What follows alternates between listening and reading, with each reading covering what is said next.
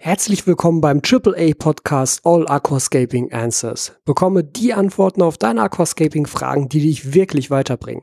Mit Tobias Gavrisch.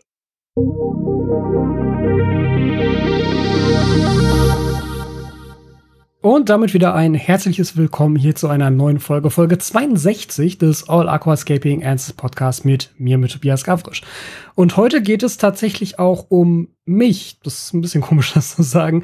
Aber ich möchte heute mit euch ein neues Format ausprobieren, was ich nach und nach auf dieser Podcast-Plattform hier etablieren möchte und somit auch nach und nach Folgen dieser Art hier immer mal wieder einfließen lassen möchte. Denn ich finde zwar die Ausgangsidee dieses Podcasts immer noch interessant, dass ihr natürlich eure Fragen einsendet und ich die beantworte, aber ihr habt sicherlich auch gemerkt, dass in den letzten Folgen das dann manchmal auch eben nicht der Fall war, sondern dann waren Gäste da, dann haben wir mit den Gästen gequatscht, dann gab es besondere Themen, die nochmal aufgegriffen werden mussten. Und ich glaube, auf kurz oder lang wäre es auch einfach zu langweilig, immer nur immer wieder diese Fragen zu beantworten. Auch wenn ich natürlich absolut davon überzeugt bin, dass das sinnvoll ist und es einfach so dermaßen viele Fragen gibt, dass sie sich wahrscheinlich auch niemals überschneiden werden. Trotzdem glaube ich, sollten wir diese Podcast-Geschichte hier so ein bisschen aufarbeiten und gucken, dass das auch einfach, ja, auch für Leute spannender wird, die vielleicht sagen so, ja, hey, ich habe eigentlich keine Fragen. Das meiste ist mir klar, ich komme eigentlich ganz so klar. Ich würde gerne auch noch andere Dinge erfahren und über andere Dinge etwas wissen. Und was ich zum Beispiel bisher immer ganz cool finde bei anderen YouTubern oder generell bei anderen Formaten, bei anderen ähm, Content-Creatern sind so Formate zehn Fragen an. Und das muss jetzt gar nicht mal zehn sein, irgendwas, aber so eine Art Interviewformat mit anderen Personen. Denn es ist, finde ich, super spannend, etwas über andere Personen rauszufinden. Und gerade in der deutschen Aquascaping-Szene ist es irgendwie doch so, man kennt so zwei, drei, vier Leute, man hat so seine Gruppe, aber es ist irgendwie schwierig, etwas über andere Leute zu erfahren. Oder wenn, dann erfährt man halt auch nur das, was vielleicht selber dann in eigenen Videos oder in eigenen Formaten von sich preisgegeben wird.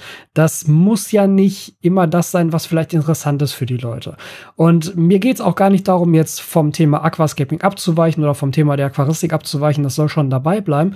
Aber ich glaube, es wäre doch ganz cool, wenn wir alle die Möglichkeit hätten, einfach viele interessante Personen, die es in der deutschen Aquascaping-Szene gibt, besser kennenzulernen. Und deshalb möchte ich heute das allererste ja dieser Formate mit euch experimentell mal durchgehen und zwar zehn Fragen an Aqua-Owner.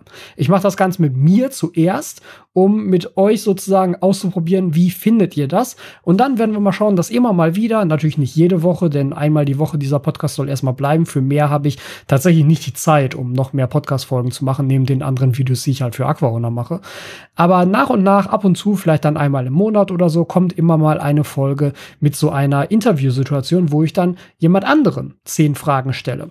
Ganz generell werden wir es so machen, diese zehn Fragen werde ich immer über Instagram einsammeln. Ich weiß, das ist nicht die allerfairste Option für die, die sich diesen Podcast jetzt beispielsweise hier auf YouTube anschauen. Aber es ist tatsächlich für mich logistisch die sinnvollste und einfachste Option. Denn auf Instagram kann ich einfach den Fragensticker in die Stories reinposten und sagen, hier, wenn ihr Fragen an Person XYZ habt, schreibt mir die jetzt alle mal da rein und dann habe ich die nämlich gesammelt in meinen Instagram-Nachrichten und kann da einfach durchscrollen und mir die zehn häufigsten Fragen raussuchen. Ich werde es auch immer so machen, dass ich die zehn häufigsten Fragen nehme und nicht jetzt selber irgendwie vorselektiere, was ich persönlich interessant finde, denn darum soll es ja nicht gehen. Es soll darum gehen, was ihr interessant findet und was ihr von einer Person gerne wissen möchtet. Deshalb werden wir immer die zehn häufigsten Fragen stellen. Ja, und genauso habe ich das jetzt für mich auch gemacht. Ich habe gestern über Instagram das Ganze einsammeln lassen und gefragt, hey, was habt ihr für Fragen an mich, die ihr mich schon mal fragen wolltet? Und dabei geht es jetzt eben explizit nicht nur um Fragen für das Aquascaping oder für die Aquaristik. Die können da natürlich bei sein. Und wenn das etwas ist, was viele von euch fragen, was halt mega interessant zu sein scheint, wo ich bisher noch nichts zu gesagt habe, dann nehmen wir das natürlich auch mit auf. Und es sind jetzt auch zwei, drei Fragen dabei, die was mit Aquascaping zu tun haben, aber eben auch viele Fragen über mich als Person. Und ich denke, dass einerseits dadurch vielleicht ich für euch so ein bisschen nahbarer werde, was eigentlich etwas ist, wovon ich mal ausgegangen bin, dass ich das bin. Aber ich verstehe natürlich diese Diskrepanz, dass ihr, wenn ihr meine Videos schaut, seht ihr mich sehr häufig, was auch ein bisschen komisch ist in der Vorstellung. Aber ich kenne euch ja nicht. Ne? Und vielleicht bekommt man da dann aus den Videos ein bestimmtes Bild, was aber nicht vollständig ist. Und so hat man vielleicht die Möglichkeit, das Bild über eine Person ein bisschen vollständiger zu gestalten, was sicherlich nicht verkehrt sein kann.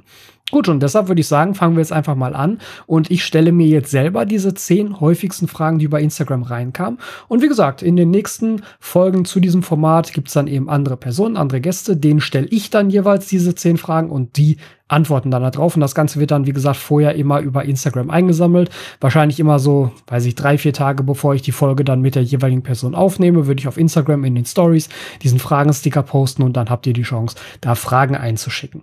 Damit starten wir doch jetzt einfach mal. Die Fragen sind tatsächlich nicht sortiert, also sie sind nicht thematisch sortiert. Sie sind einfach so sortiert, wie sozusagen mein, mein Vorlagenprogramm mir das ausspuckt, hey, das sind die zehn häufigsten Fragen, beziehungsweise die Fragen, die halt thematisch am häufigsten zusammenkommen, sozusagen. Weil es wird natürlich nicht immer wortgleich die Frage gestellt, deshalb guckt man immer so ein bisschen, hey, diese Frage, das ist ja eigentlich das gleiche wie diese Frage und dann ergibt sich dadurch so eine Reihenfolge, wie wir sie jetzt hier vor uns haben. Und das Ganze beginnt mit der Frage, was hast du vorher gemacht und was hast du studiert? Das sind eigentlich zwei Fragen, ich habe sie mal zusammengefasst, weil die schon auch irgendwie zusammengehören.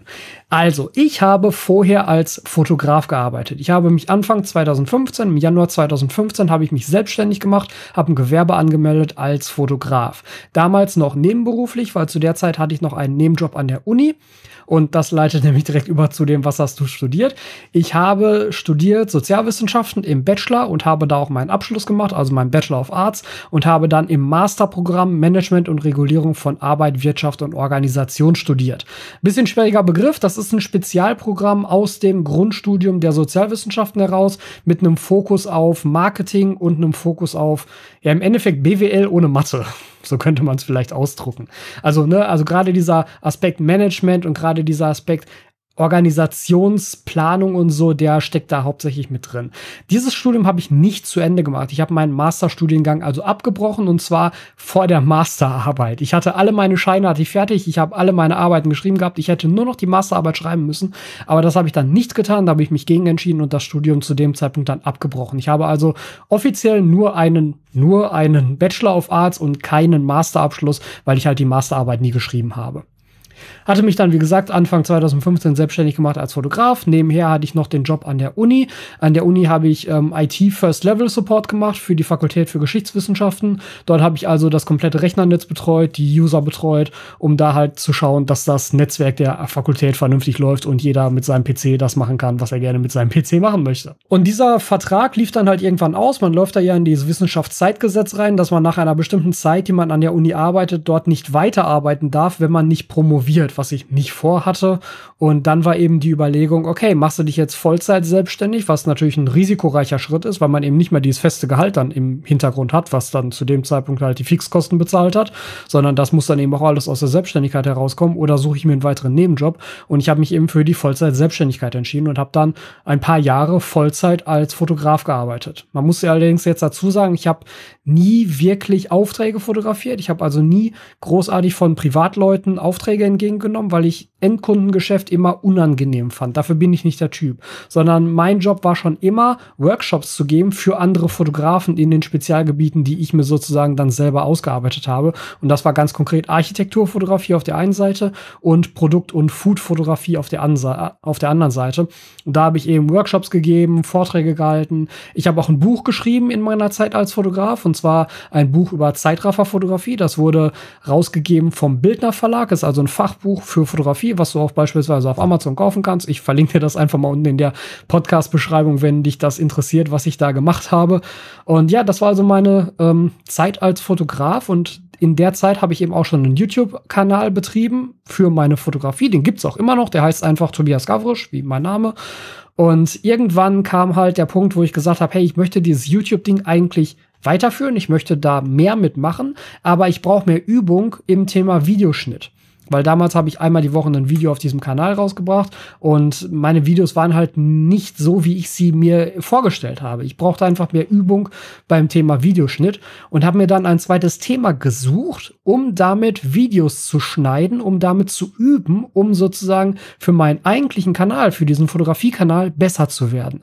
Und das war dann Aquaristik, tatsächlich ein purer Zufall, weil ich mir gerade zu dem Zeitpunkt in meiner neuen Wohnung, ich bin kurz vorher umgezogen und hatte mir dann überlegt, hey, Jetzt hast du hier diese neue Wohnung, hast du diese Regale, könntest du da eigentlich mal wieder ein Aquarium aufstellen, hast du früher ganz gerne gemacht, könnte man doch jetzt mal wieder beleben. Und so ist es dann gekommen, dass ich mir überlegt habe, okay, pass auf, dann holst du dir jetzt dieses Aquarium und darüber machst du jetzt einfach mal ein paar Videos, schneidest die, guckst, dass du mehr Erfahrung im Thema Videoschnitt kriegst. Und dafür habe ich eben dann den Kanal Aquaona ins Leben gerufen. Hm, zu Anfang halt wirklich im Endeffekt als reine Übungsplattform für meine Fotografie. Der Plan war also nicht, Aquaona groß zu machen und das dann irgendwann als Vollzeitjob zu machen, sondern der Plan war, über diesen zweiten Kanal meinen Hauptkanal stärker zu bespielen, weil ich einfach besser werde im Videoschnitt. Und dann ist es eben durch puren Zufall völlig anders gekommen, weil halt der Aquaona-Kanal nach einem Jahr bereits mehr Abonnenten hatte als mein Fotografiekanal. Und dann habe ich mich eben entschieden, gut, dann steuerst du halt um und gehst dort dann Vollzeit rein und lässt die Fotografie halt auslaufen. Ich habe dann eben keine neuen Workshop-Termine mehr ausgeschrieben, habe keine neuen Aufträge mehr angenommen und ja, das war's dann im Endeffekt. Ich habe dann immer, also, also immer, wenn man umzieht, für die, die das nicht wissen, muss man in Deutschland einen neuen Gewerbeschein beantragen. Man muss sich sozusagen in seiner alten Wohnstadt abmelden, das Gewerbe abmelden und das in der neuen Wohnstadt wieder anmelden. Was nervig ist, wenn es Zeiten im Leben gab, in denen man häufig umgezogen ist. Und das habe ich dann gemacht und ich habe sozusagen meine Gewerbebeschreibung ähm, immer erweitert. Am Anfang war es halt nur Fotografie. Und irgendwann war es dann Fotografie und Social Media Marketing, beziehungsweise Fotografie und Marketing stand da drauf. Und zuletzt stand dann halt drauf Fotografie, Videografie und Marketing. So, dass einfach immer klar war, okay, mein Tätigkeitsbereich ist einfach immer breiter geworden. Weil wenn es jetzt zum Beispiel Fotografieaufträge gibt, ich habe sowas beispielsweise schon für den Aquado zu in Dortmund gemacht, da hat mich der Nils halt beauftragt mit neuen Fotos, die dann zum Beispiel für die Webseite eingesetzt wurden. Und solche Fotografieaufträge nehme ich halt nebenher auch immer noch an, wenn es sich gerade anbietet. Ähm, und vor allem, wenn ich Zeit dazu habe und es tatsächlich, das muss man so ehrlich sagen, für mich lukrativ genug ist. Denn ich verdiene mein Hauptgeld mit dem YouTube-Kanal, mit AquaOwner und wenn ich in der gleichen Zeit halt zum Beispiel durch die Produktion neuer Videos oder durch das Arbeiten an anderen Projekten rund um AquaOwner mehr Geld verdienen könnte, dann macht es halt für mich wenig Sinn, einen Fotografieauftrag anzunehmen, obwohl mir das immer noch Spaß macht, aber es ist halt nicht mehr mein Fokus. So, Lange Antwort, aber damit äh, bist du jetzt einmal informiert, was ich vorher gemacht habe und wie das mit dem Studium war und wie ich jetzt hingekommen bin. Nächste Frage. Was wird aus deiner Idee, Produkte für den Aquascaping-Markt zu produzieren? Ja, die wird weiter gesponnen. Das ist einfach ein Thema, was super langfristig gedacht ist. Das ist nichts, wo ich sage, hey, da will ich jetzt im nächsten halben Jahr den Markt zuballern mit irgendwelchen Produkten. Das wäre auch nicht sinnvoll, denn der Markt ist gut gesättigt. Es gibt wenig, was es nicht gibt und es gibt wenig, wo Leute sagen, hey, das brauche ich noch unbedingt. Ich bin da dran und ich arbeite zum Beispiel zur Zeit gerade, das hast du garantiert jetzt schon einmal mitbekommen. Ich weiß gar nicht aktuell. Ja, doch, da oben. Wenn ihr das jetzt auf YouTube seht, Moment, da.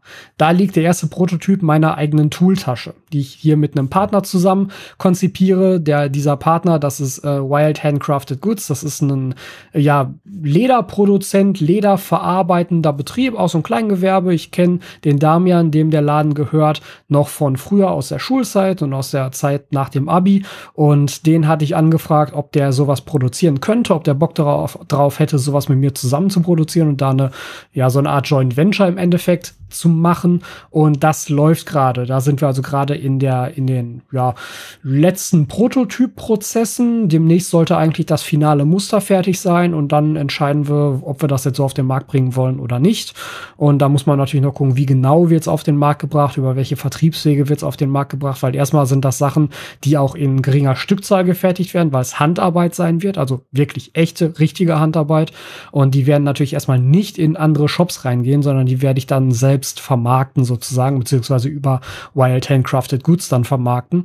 Und das ist halt ein Thema, was immer weiter läuft, was aber nichts ist, was man kurzfristig in Betracht zieht. Das ist etwas, was einfach mit dieser gesamten Unternehmensentwicklung bei mir um, um Aquaona drumherum langsam aber sicher stattfindet. So könnte man das vielleicht beschreiben. Ja, und dazu passt ja im Endeffekt auch die nächste Frage. Wo siehst du dich in zehn Jahren? Das ist natürlich so eine Klassikerfrage. Das ist auch so eine klassische Frage beim Bewerbungsgespräch. Und da habe ich immer nicht so richtig verstanden, warum man die beiden im Bewerbungsgespräch fragt. Ähm, ich denke, dass ich in zehn Jahren Zehn Jahre ist schon eine lange Zeit. Also mein Kanal gibt es jetzt seit dreieinhalb Jahren. Ich denke, dass ich in zehn Jahren weniger Videos auf YouTube machen werde, als es aktuell der Fall ist. Das denke ich schon. Was ich dann anders mache, ist schwer zu sagen. Also vielleicht spielt da so ein bisschen diese Geschichte rein, dass man halt eigene Produkte entwickeln will, dass man gucken will oder dass ich gucken will, dass ich Aqua Owner auch als Marke im Bereich der Aquaristik etabliere mit ja, mit, mit, mit was genau weiß ich noch nicht so richtig, aber das ist sicherlich ein Ziel, dass ich im Endeffekt in zehn Jahren ähm, immer noch etwas mit Aqua-Owner mache, aber vielleicht ist es eben nicht mehr als Hauptfokus hier die Videos auf YouTube. Vielleicht mache ich diese Videos auch nicht mehr, sondern vielleicht jemand anders dann. Ich weiß es nicht. Auf jeden Fall sollten bis dahin noch Mitarbeiterstellen geschaffen werden. Ähm, aktuell beschäftige ich eine 450 Euro Kraft und das soll natürlich mehr werden, weil immer weiter auch natürlich Arbeiten anfallen, die ich auslagern muss, weil ich alleine das schlicht und ergreifend nicht mehr schaffe, zeitlich einfach.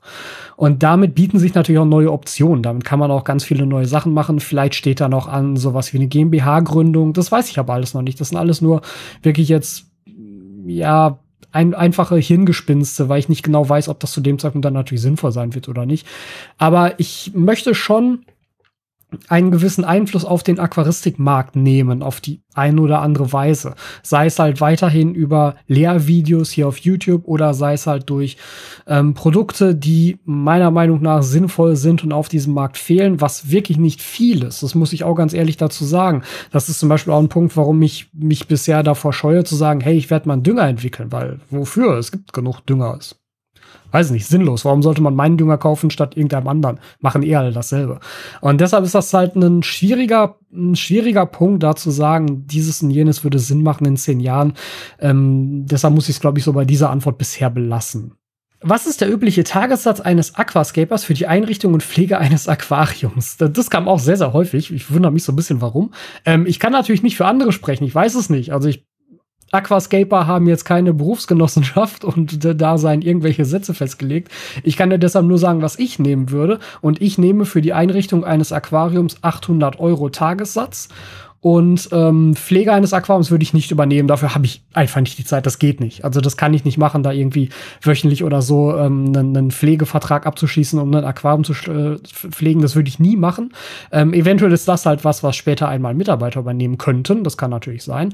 Und ja, wie gesagt, der Tagessatz für die Einrichtung wäre bei mir 800 Euro. Wie andere das machen, keine Ahnung. Habe ich ehrlich gesagt auch noch nie, noch, noch nie so richtig mit jemandem darüber gesprochen, weil das natürlich auch etwas ist, was ich eigentlich so gut wie nie mache. Und ähm, mein Hauptjob ist hier auf YouTube, ist hier die Videoproduktion, ist das da drumherum. Und ähm, ich, ich lege auch gar keinen Wert darauf, das zu machen. Wenn jemand das von euch unbedingt möchte und unbedingt mich dafür haben möchte, dann wäre das für dieses Honorar machbar, natürlich. Aber ähm, das ist ja für mich eine Tätigkeit, die ich zum Beispiel auch noch nie beworben habe oder so, weil das ist halt einfach nicht das, weshalb ich das hier tue. Ich will nicht beauftragt werden für Einrichtungen. Ich würde es machen, ja, weil das ist eben auch dann gut verdientes Geld, natürlich, ganz ehrlich, ne? Aber es ist eben nicht das, wo ich jetzt drauf hinarbeite. Das ist einfach das, was ich hier ohnehin schon mache. Wie ist dein Tagesablauf? ja, Tagesablauf ist immer so eine interessante Frage, weil da muss man natürlich sagen, einer der größten, größten Luxusartikel eines Selbstständigen ist die freie Zeiteinteilung. Und die schlägt sich natürlich auch so ein bisschen im Tagesablauf nieder, weil mein Tagesablauf ist eigentlich nie gleich. Also ich wüsste nicht, wann mal zwei Tage nacheinander ich genau das gleiche gemacht hätte. Tatsächlich ist mein Morgen relativ gleich. Also ich versuche eigentlich meistens recht früh aufzustehen. 7 Uhr ist eine gute Zeit. Manchmal wird es dann auch erst 8 Uhr, aber 7 Uhr ist schon eine gute Zeit zum Aufstehen. Und fast immer beginnt das damit, dass ich erstmal in aller Ruhe frühstücke. Weil, also Frühstück ist mir sehr, sehr wichtig und zum Frühstück nehme ich mir viel Zeit. Also wenn ich irgendwo hin muss, angenommen, ich habe irgendwo um 8 Uhr einen Termin, wo ich um 8 Uhr losfahren müsste dann stehe ich aller, aller spätestens um 7 Uhr auf, besser um halb sieben, damit ich so eine halbe bis zu einer Stunde Zeit habe, um in Ruhe zu frühstücken. Wirklich in aller Ruhe. Kaffee machen, Brötchen machen, Müsli machen, was auch immer gerade da ist, in aller Ruhe frühstücken und beim Frühstück dann natürlich schon mal immer so ein bisschen zum Beispiel Kommentare auf YouTube freischalten, Kommentare beantworten, Nachrichten auf Instagram beantworten. Dieser ganze Kram, den mache ich halt auch beim Frühstück zum Beispiel. Dann ist es im Moment so, dass ich momentan fast täglich Sport mache. Wir haben uns hier mit Anfang der Corona-Krise einen Fahrradergometer angeschafft und das nutze ich aktuell eigentlich fast täglich, es sei denn, ich habe frühmorgens irgendwelche Termine, weil dann habe ich keinen Bock, noch mal eine Stunde früher aufzustehen. Das muss ich ich dann auch ehrlich sagen. Aber ähm, wenn ich morgens keine Termine habe, dann nutze ich eigentlich jeden Morgen das Fahrradergometer, so für eine Dreiviertelstunde, Stunde ungefähr. Ähm, bisschen Sport machen, dann in Ruhe duschen gehen und dann beginnt sozusagen der Produktivteil des Tages. Aber der ist wirklich immer unterschiedlich. Entweder fängt es an mit Videoproduktion, so wie heute zum Beispiel. Wir haben jetzt gerade 16 Uhr. Das ist jetzt natürlich nicht mehr morgens, aber das ist auch nicht das erste Video, was ich heute aufnehme. Heute war so ein reiner Videoproduktionstag, wo ich wirklich jetzt den ganzen Tag bis jetzt aktuell hier vor der Kamera sitze und Videos produziert habe. Morgen wird dann automatisch ein Tag, bei dem ich das nicht mache, sondern wo der ganze Kram geschnitten wird. Das mache ich jetzt nicht mehr heute. Heute habe ich das alles vorproduziert. Das sind jetzt insgesamt zwei Videos plus dieser Podcast. Morgen wird der ganze Kram dann geschnitten. Da sitze ich also dann die ganze Zeit hier vorm Rechner und schneide die Videos. Und irgendwann am Abend höre ich dann damit auf und gehe ins Bett. das ist dann sozusagen der Tagesablauf. Aber es ist, wie gesagt, immer unterschiedlich. Mal habe ich dann ja auch Termine auswärts, dann fahre ich da irgendwo hin, ähm, quatsch mit Leuten. Ähm, das ist wirklich immer unterschiedlich. Eigentlich nur so die ersten ein, zwei Stunden am Tag sind identisch und danach driftet es auch sehr auseinander jeden Tag. Die nächste Frage finde ich ganz interessant, weil sie so offen gestellt ist, aber das macht es natürlich auch so ein bisschen schwierig, sinnvoll darauf zu antworten. Und zwar, was sagst du zur Entwicklung in der Aquaristik-Szene? Da ist jetzt natürlich, wie gesagt, erstmal die Frage, ja, aber was, was für eine Entwicklung? Was meinst du damit genau? Und ich lasse die Frage jetzt einfach absichtlich mal so offen stehen und mh, mm, erzähle euch einfach mal das, was mir zuallererst damit einfällt. Lustigerweise ist mir zuallererst zu dieser Frage eingefallen, dass sich deutsche Hersteller mal so ein bisschen auf die Hinterbeine setzen sollten, mal so ein bisschen bemühen sollten. Ich habe nämlich das Gefühl, dass ganz häufig bei neuen technischen Entwicklungen oder auch bei neuen Trends, was ich jetzt dem Aquascaping sozusagen mal zuschreibe. Aquascaping ist für mich ein bestimmter Trend, eine bestimmte Marschrichtung innerhalb der Aquaristik. Und meinem Gefühl nach haben viele deutsche Hersteller diesen Trend schlicht und ergreifend verpasst oder ignoriert oder beides. Denn Viele Produkte, die jetzt nach und nach auf den Markt kommen, hatten andere Hersteller, die da einfach ein besseres Gespür für hatten, die das Ganze einfach früher gesehen haben, sehr viel früher am Markt. Und deshalb tun sich nämlich die deutschen Hersteller jetzt saumäßig schwer, da hinterherzukommen. Und das ist etwas, was ich wirklich, und ich weiß, das ist eine pauschalisierende Argumentation, aber ich würde das so wirklich so ziemlich auf jeden deutschen Hersteller übertragen, dass es da immer Punkte gab in der Vergangenheit, wo ich sagen würde, ey, wärt ihr da mal da mitgegangen und hättet ihr euch da mal nicht einfach auf euer bisheriges Produktportfolio berufen und gesagt, nö, das passt schon so, das haben wir immer so gemacht, das werden wir auch weiterhin so machen. Das war, glaube ich, für viele eine falsche Entscheidung. Mittlerweile tut sich da natürlich was und da bin ich auch sehr, sehr froh drüber, denn in der Aquaristik haben die deutschen Hersteller weltweit einen sehr, sehr guten Ruf. Ich glaube aber, dass das halt in vielerlei Hinsicht durch das Verpassen verschiedener Trends, und da zähle ich Aquascaping dazu, da zähle ich auch beispielsweise die Umstellung von T5 oder T8 Röhren auf LED-Beleuchtung zu. Mm, das hat doch sehr Marktanteile gekostet. Ich habe keine Zahlen, das ist wirklich eine völlig subjektive Einschätzung an dieser Stelle. Ich glaube aber, dass das den deutschen Herstellern doch weltweit gesehen Marktanteile gekostet hat, wo ich eigentlich denke, das wäre nicht nötig gewesen, hätte man da einfach mal diese Entwicklung mitgemacht. Hm, dann denke ich weiterhin, dass Aquascaping auch weiterhin als Trend bestehen bleibt und vor allem aber auch, dass Aquascaping nach und nach, das ist zumindest mein Wunsch an dieser Stelle, mein Wunschdenken vielleicht, nach und nach die klassische Aquaristik auch übernimmt. Es geht mir nicht darum zu sagen, Aquascaping ist die neue normale Aquaristik. Das ist es sicherlich nicht.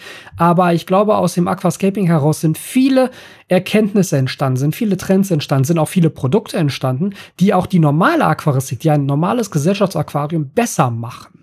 Und das finde ich eine sehr schöne Entwicklung. Auch wenn Aquascaping etwas ist, was von mh, hm, vielen Aquarianern vielleicht immer noch so als, ja, das läuft so nebenher oder ja, das ist ein komischer Trend, der geht auch wieder weg, belächelt wird. Ich glaube, dass das unterschätzt wird an dieser Stelle. Und dass das Aquascaping mit all seinen Erkenntnissen, mit all seinen Herangehensweisen früher oder später einen einfach noch größeren Einfluss auf die normale Aquaristik haben wird, als es jetzt schon ohnehin der Fall ist.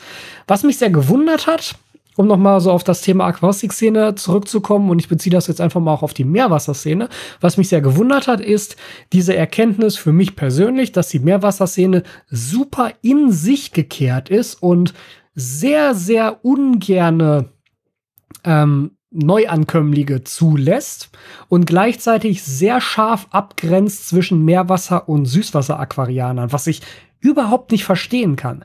Also es kam ja wirklich häufig diese Kritik, nicht nur an mir, auch an anderen Süßwasseraquarianern, die sich dann irgendwann mal ein Meerwasseraquarium angeschafft haben. So nach dem Motto, ja, die haben ja bloß keine Themen mehr, jetzt müssen sie schon mit Meerwasser anfangen. Und hier, guck mal, der fängt jetzt auch mit Meerwasser an, obwohl der gar keine Ahnung davon hat. Also man bekommt wirklich sehr, sehr schnell, wenn man mit Meerwasser anfängt, das Gefühl, dass man eigentlich nicht erwünscht ist in dieser Szene. Gerade als Süßwasseraquarianer. Weil irgendwie stellt sich diese Meerwasserszene selbst so dar, als sei Süßwasser so, dass, ja, komm, Süßwasser ist halt für Kinder so, ne? Und wir machen hier Meerwasseraquaristik, das ist so die Erwachsenenaquaristik. Und das machen wir jetzt und alles andere äh, kann mal weggehen, weil das ist sowieso nicht unsere Zeit wert. Also natürlich ist das jetzt überspitzt und ähm, auch so ein bisschen spitz formuliert, sicherlich, aber das war eben das Gefühl, was mir vermittelt wurde, auf die eine oder andere Weise damit. Und damit stehe ich nicht alleine da. Das haben mir auch schon viele andere bestätigt, die entweder neu in diese Szene eingestiegen sind oder die aber auch schon jahrelang dort arbeiten und sich halt dann auch selber manchmal fragen, so, ey, warum ist das denn überhaupt so? Das ist doch eigentlich unsinnig. Wir haben alle so ein schönes Hobby, wir haben alle Aquaristik als Hobby. Und dann macht man da solche Grabenkämpfe auf und äh, schießt mit Meerwasser-Aquarianern gegen Süßwasser-Aquarianer und umgekehrt. Und das eine ist ja viel besser als das andere. Und äh, du kannst ja jetzt nicht einfach anfangen, auch ein Meerwasser-Aquarium zu machen, weil du machst ja nur Süßwasser, so was hat das eine mit dem anderen zu tun? Ich darf doch wohl für mich erstmal das machen, was ich gerne möchte. So, wenn ich da Spaß dran habe, dann werde ich das tun. So. Also das ist halt, mm, das ist auch was, wo ich denke, da könnte die Aquaristik-Szene in sich noch ein bisschen arbeiten und auch ein bisschen lernen, dass es durchaus okay ist, wenn man ein Süßwasseraquarium und ein Meerwasseraquarium im gleichen Raum stehen hat. Das geht, das darf man. Ja, also das vielleicht so an spontanen Eingebungen zum Thema Aquaristik-Szene. Ich denke auch, dass es vielleicht nötig ist, dass etwas mehr, hm, wie soll ich sagen, ich glaube tatsächlich, dass wir im Süßwasser das ganz gut machen, dass wir auch gut zusammenarbeiten. Also viele der YouTuber kennen sich untereinander. Ich mache viel mit anderen YouTubern, andere YouTuber machen noch viel mehr mit anderen YouTubern und ganz generell wird das Thema auf YouTube immer mh, hm, prominenter einerseits, aber auch gemischter, finde ich zumindest. Also so ist meine Wahrnehmung müsstet ihr mal sagen, ob ihr das anders seht. Aber ich habe schon das Gefühl, dass da noch was geht, generell, was auch Zusammenhalt der Szene angeht, was auch ähm, hm, vielleicht Darstellung der Aquaristik in Deutschland nach außen angeht, finde ich auch ganz spannend. Jetzt zum Beispiel mit dem EAPLC, wo wir einen Teilnehmerrekord an deutschen Teilnehmern hatten. Jetzt beim IAPLC weiß es noch nicht genau, da kenne ich noch nicht die finalen Zahlen, aber die Chance steht gut, dass wir da auch einen Teilnehmerrekord aus Deutschland haben. Und das ist doch eine schöne Entwicklung. Das ist doch eigentlich das, wo wir auch hinwollen, was auch dann wirklich nach außen den Eindruck vermittelt, dass Aquaristik in Deutschland sich auch weiterentwickelt und diese Szene stärker wird und diese Szene ja, Aquaristik vorwärts treibt. Das ist so ein Punkt. Dann die nächste Frage auch sehr, sehr spannend und da kann ich auch völlig verstehen, warum so viele von euch die gefragt haben, dass sie jetzt auch hier mit in dieser Liste auftaucht. Hättest du deine Aquarien so teuer, in Anführungszeichen, ausgestattet, wenn dir nicht so viel gesponsert werden würde? Und da muss ich ganz klar sagen, wahrscheinlich nicht. Also wahrscheinlich nicht. Wobei das auch nicht auf alle Becken zutrifft. Also nehmen wir mal als Beispiel das 60p, was jetzt hier hinter mir steht, was man gerade eben nicht sieht. Das ist ja quasi nur ein komplettes ADA-Setup. Also Becken ADA, Lampe ADA, Filter ADA, Unterschrank und so weiter. Ne? Also wirklich mehr oder weniger alles. Ist wahrscheinlich für die Größe, die es da steht, ist halt ein 60 Liter Aquarium, 60, 30, 36. Eines der teuersten Becken, die ich da so stehen habe. Weil das, was alles da steht, da liegen so im Bereich zweieinhalbtausend Euro. Und ja, das wurde alles gesponsert. Aber auch da muss ich wirklich auch dann wieder ganz im Ernst sagen, das ist etwas, was ich mir seitdem ich mit dem Aquascaping begonnen habe, immer gewünscht habe. Das wollte ich immer irgendwann haben. Und deshalb würde ich zu diesem Setup sagen, ja, das hätte ich mir so gekauft vielleicht hätte ich mir das nicht zu dem Zeitpunkt so gekauft, wo ich es dann bekommen habe. Das steht ja jetzt ungefähr ein halbes Jahr hier. Vielleicht hätte ich es mir erst jetzt oder in einem halben Jahr gekauft. Aber das ist etwas, das wollte ich schon immer so haben und das wäre es mir auch wert gewesen, das dann so zu kaufen. Auf jeden Fall. Bei anderen Sachen wäre es sicherlich anders gewesen. Nehmen wir mal als Beispiel mein altes 120F. Das habe ich ja zuerst betrieben mit einer 90er ONF, was ja ganz okay war. Und dann kam irgendwann die 110 Zentimeter Data Appendix da drauf. Da muss ich sagen, die hätte ich mir so nicht selber gekauft. Weil es ist halt ne, einerseits wirklich eine sauteure Lampe. Sie leistet auch wirklich viel dafür. Und sie ist für das, was sie leistet, auch meiner Meinung nach nicht unfair bepreist. Es wäre einfach nur, dass ich persönlich für dieses Aquarium, ich hätte die Pendix nicht gebraucht. Ich hätte beispielsweise auch eine Matrix nehmen können. Die wäre günstiger gewesen, hätte eine ähnliche Leistung gehabt und hätte auch nicht das Problem, so dass wenn ich selber bezahlt hätte, dass das schon noch günstiger gekommen wäre. Ähm, die Sache ist halt gerade bei Lampen, es gibt immer Alternativen und es ist dann häufig etwas schwierig zu argumentieren, warum ich mich jetzt für diese oder für jene Lampe entschieden habe, weil beide funktionieren beide sehen gut aus, beide machen schönes Licht. Das ist eine super subjektive Entscheidung. Und für mich wäre es, hätte ich selber bezahlt bei dem Becken, wahrscheinlich nicht auf die Pendix hinausgelaufen, sondern auf eine Matrix. Weil ich denke, dass die Breite der Pendix über dem Becken nicht unbedingt nötig gewesen wäre und eine Matrix völlig ausgereicht hätte. Aber dass dieses System zu benutzen, das Data im System zu benutzen und die Möglichkeit haben, diese Module auszutauschen, gerade für dieses Becken, wo es ja nur um rote Pflanzen ging, auch diese Einstellbarkeit dadurch zu haben, das war schon eine gute Idee und das hätte ich wahrscheinlich so auch dann selbst auch gemacht. Nur wie gesagt, vielleicht nicht mit der Pendix, sondern dann eher mit der Matrix. Und dann gibt's natürlich auch so Sachen wie jetzt das ähm, Low-Budget-Aquarium. Das ist ja alles komplett selbst gekauft, bis auf das Aquarium. Das Aquarium selber, der Denal Escaper Tank 35, der wurde ja tatsächlich dann im Nachhinein gesponsert. Der Plan war aber gar nicht, dass das gesponsert wird. Das hätte ich mir natürlich auch so einfach komplett dann gekauft mit dem Aquarium. Aber auf die 60, 70 Euro, das, ne, also da kommt es dann halt auch nicht mehr drauf an, die dann dazu haben oder nicht, um zu sagen, ich habe es jetzt selbst gekauft oder nicht. Es ist also zweigeteilt. Einerseits für viele Sachen hätte ich es genauso gemacht, weil es immer das war, was ich haben wollte, was ich mir gewünscht habe, wo ich auch ja darauf hingearbeitet habe, um mir das leisten zu können. Und andererseits hätte ich sicherlich Dinge nicht so gemacht, weil sie dann vielleicht für das Becken zwar nice to have waren, aber nicht zwangsläufig nötig. Und da hätte man sicherlich auch andere Wege gehen können. Jetzt muss man aber natürlich auch sagen, und das möchte ich auch noch ganz klar haben, dass diese Sponsoring-Geschichte gar nicht mal so sehr ähm, ja Dinge günstiger macht. Denn ich, ich habe da schon mal kurz drüber geredet, ich glaube in dem Podcast über Hate-Kommentare, aber ich möchte das auch noch mal ganz kurz klarstellen. Wenn ich Sponsorings kriege, Produktsponsorings kriege, also wenn ich etwas gesponsert kriege, wo nicht extra ein Geldbetrag beiliegt, Beispielsweise, ich kriege ein Produkt gesponsert und äh, gleichzeitig werde ich vom Hersteller dann mit einem Honorar XY bezahlt, um das Video zu produzieren. Sondern wenn ich ein Produktsponsoring kriege, was nur das Produkt ist, dann muss ich das versteuern dann läuft das nämlich bei mir in der Buchhaltung als Einkommen. Nehmen wir jetzt also mal das Thema Daytime, weil wir das vorhin hatten. Die Pendix, die ich da hatte, in der Ausstattung, wie ich sie da hatte, die hatte irgendwas so um die 1500, 1600 Euro gekostet. Das heißt, ich kriege eine Eingangsrechnung von Daytime, wo drauf steht, hier diese und jene Komponenten, blablabla, Gesamtsumme 1500 irgendwas, irgendwas und dann 100% Rabatt, 0 Euro. Das beschreibt also mein Sponsoring. Das heißt, ich habe dafür erstmal nichts bezahlt. So, diese Eingangsrechnung kriegt mein Buchhalter, kriegt mein Steuerberater und der sagt dann, ja, ist ja Einkommen. Hast ja 1500 Euro jetzt Einkommen gemacht, selbst wenn es kein Geld ist, aber du hast einen Gegenwert in Form von 1500 Euro bekommen. Das läuft jetzt erstmal schön durch die Einkommensteuer. Und das heißt konkret bei mir aktuell, dass erstmal 30 Prozent wieder weggehen. Das heißt, ich zahle auf ein Produktsponsoring erstmal 30 Prozent der eigentlichen Sponsoring-Summe obendrauf in Form von Steuern. Und die kriege ich ja nicht wieder. Die sind erstmal weg. Das heißt, mit dem Projekt, was dort entsteht, muss ich diese 30 Prozent überhaupt erstmal ausgleichen, um am Ende auf Null zu kommen, bevor wir dann überhaupt davon reden, dass ich mit diesem Projekt in irgendeiner Form etwas verdient hätte, sei es jetzt durch Videos oder durch andere Honorare, durch was auch immer. Ist ja erstmal auch völlig egal, ne? Aber bitte behaltet im Hinterkopf, wenn ich etwas gesponsert bekomme, dann ist das alles aber beim besten Willen kein Geschenk, weil ich zahle da Einkommensteuer drauf und das nicht zu knapp, ne? Ähm, das einfach nur noch mal so, um das Ganze in ein Verhältnis zu setzen. Deshalb ist es auch schwer zu sagen, hätte ich das irgendwie anders gemacht oder hätte ich meine Aquan so teuer gestaltet, denn es war trotzdem Geld, was ich dafür ausgegeben habe, in Form von Einkommensteuer, die ich ansonsten nicht hätte ausgeben müssen. So, die letzten drei Fragen sind ein bisschen, obwohl die letzten beiden Fragen sind ein bisschen äh, persönlicher, was ich auch ganz lustig fand. Das waren auch so Fragen, die halt so häufig kamen, wo ich mich manchmal gefragt habe, warum kamen die so häufig? Äh, nächste Frage, was waren deine Lieblingsfächer in der Schule? Äh, das ist leicht zu beantworten für mich tatsächlich, und zwar Englisch und Technik. Ich hatte Englisch auch als LK hinterher.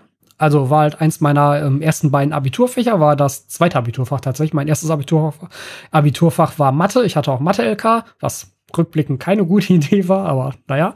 Und ähm, Technik war mein viertes Abiturfach. Da habe ich also die mündliche Abiturprüfung drin gemacht. Ähm, Technik ist etwas, was vielleicht viele von euch gar nicht kennen, denn ich glaube, das wird an nicht vielen Schulen als eigenes Fach gelehrt. Ich fand es einfach mega. Seit der zehnten Klasse hatten wir das, also die gesamte Oberstufe über. Obwohl die gar nicht war. Ich glaube, es ging schon ab der neunten Klasse los mit Technik. Und wir haben da alles Mögliche gemacht. Wir haben da programmiert, wir haben da Binärschaltung gebaut, wir haben da Ottomotoren zerlegt und neu aufgebaut, wir haben da mit Solarpanels und Elektrolyse und Brennstoffzellen experimentiert, was mega, mega gut war. Das hat so viel Bock gemacht, da halt richtig eigene Brennstoffzellen aufzubauen und so.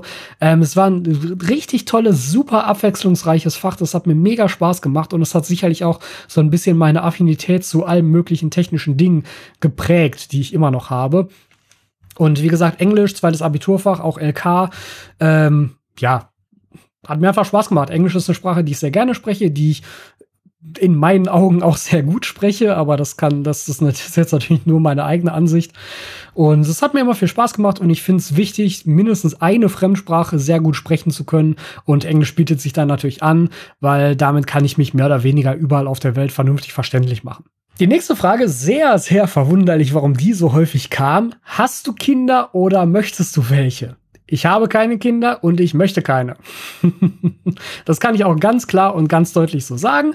Und das Schöne ist, dass meine Partnerin da genauso denkt wie ich. Wir möchten also beide definitiv keine Kinder haben, was auch manchmal zu lustigen Situationen führt. Ich weiß nicht, ob vielleicht jetzt auch hier Paare zuschauen, die da ebenfalls so denken wie wir. Aber als wir zum Beispiel hier in diese neue Wohnung gezogen sind, kam dann als erstes, wir beide kommen da an, wollen diese Wohnung und dann kam, und dann kam halt sofort die Aussage, ah ja, und dann hat er ja ein drittes Zimmer, da kann dann ja ein Kinderzimmer rein, wenn bald der Nachwuchs kommt. So. Wir wollen gar keinen Nachwuchs. Da kommt kein Kinderzimmer rein. Es wird ein Arbeitszimmer. Das ist nämlich genau das Zimmer, wo ich hier drin sitze. Das ist das, was andere Leute einem dann als Kinderzimmer verkaufen wollen. Und wenn du dann sagst, naja, es wird kein Kinderzimmer, es wird ein Arbeitszimmer, da kommt man so, ja, ja, aber irgendwann später, dann kriegt er ja bestimmt mal Kinder und dann könnte er das als Kinderzimmer umwandeln. Nein! Das ist eine sehr bewusste Entscheidung, dass wir keine Kinder möchten. Und äh, da wird sich wahrscheinlich auch nichts dran ändern. Warum sollte es? Wenn wir jetzt diese Entscheidung getroffen haben und jetzt dieser Meinung sind, warum sollte diese Meinung sich in ein, zwei Jahren verändern? Außerdem, warum sollte ich mein Büro abgeben wollen? Ja, also nein, keine Kinder da, keine Kinder gewünscht. Und die letzte Frage dann, und das ist tatsächlich auch ein sehr schönes Schlusswort, denke ich, für so einen Podcast. Welche Tipps sollte jeder für die erfolgreiche Pflege eines Aquariums berücksichtigen? Und ich bin mir sicher, dass ganz viele von euch jetzt hier sitzen und für sich schon denken, gleich sagt er wieder Geduld, gleich sagt er wieder Geduld. Und genau so ist es. ähm, das ist einfach wirklich der sinnvollste Tipp, den man überhaupt geben kann. Und ich weiß natürlich auch, dass es gleichzeitig einer der schwierigsten Tipps in der Umsetzung ist. Aber habt Geduld. So ein Aquarium braucht seine Zeit, bis es sich eingefahren hat. Es braucht seine Zeit, bis es Algenphasen überwunden hat. Es braucht einfach eine gewisse Stabilität, eine gewisse Routine. Und das passiert nicht von jetzt auf gleich. Das passiert auch nicht nach zwei Wochen. Das passiert auch nicht nach sechs Wochen. Gebt zum Aquarium Zeit. Und zwar in Monaten gerechnet, nicht in Wochen gerechnet. Dann macht das auch Spaß. Lasst dem Aquarium so ein bisschen Ruhe, fummelt nicht jeden Tag mit der Hand da drin rum, setzt nicht jeden zweiten Tag Pflanzen um. Das ist auch bescheuert, wenn ihr Säul einsetzt, weil dann zerfällt das Säul schneller. Lasst so ein Aquarium in Ruhe. Macht eure Routine, habt eine wöchentliche Routine, die ihr da macht mit den ganzen Wasserwechseln und Rückschnittarbeiten und so weiter und so fort.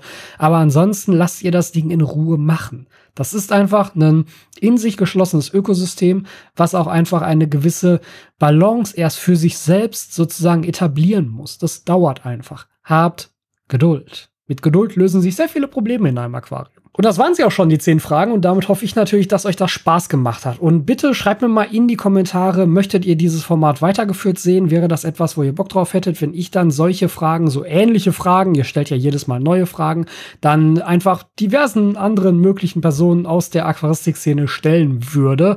Ähm, Schreibt es mir in die Kommentare, ich bin sehr gespannt darauf. Mir hat es sehr viel Spaß gemacht, auch generell solche Fragen zu beantworten. Das mache ich sehr, sehr gerne.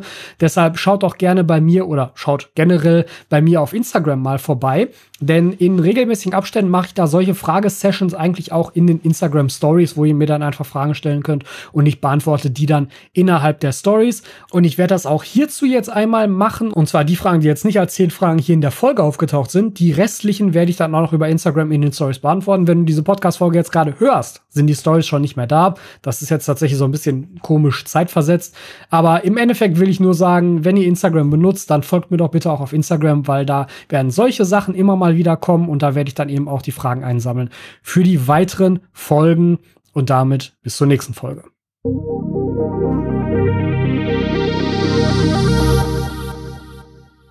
Wenn du keine Folge des AAA Podcasts mehr verpassen willst, dann abonniere diesen Podcast auf iTunes oder im Podcatcher deiner Wahl. Außerdem kannst du unter aquaona.eu deine Fragen zu diesem Podcast einsenden, wenn du möchtest, dass sie von mir hier beantwortet werden. Wenn dir der Podcast gefallen hat, teile ihn mit deinen Freunden und bewerte ihn auf iTunes. Das wird mich sehr freuen und mir sehr weiterhelfen. Ich freue mich darauf, dich in der nächsten Folge wieder hier begrüßen zu dürfen.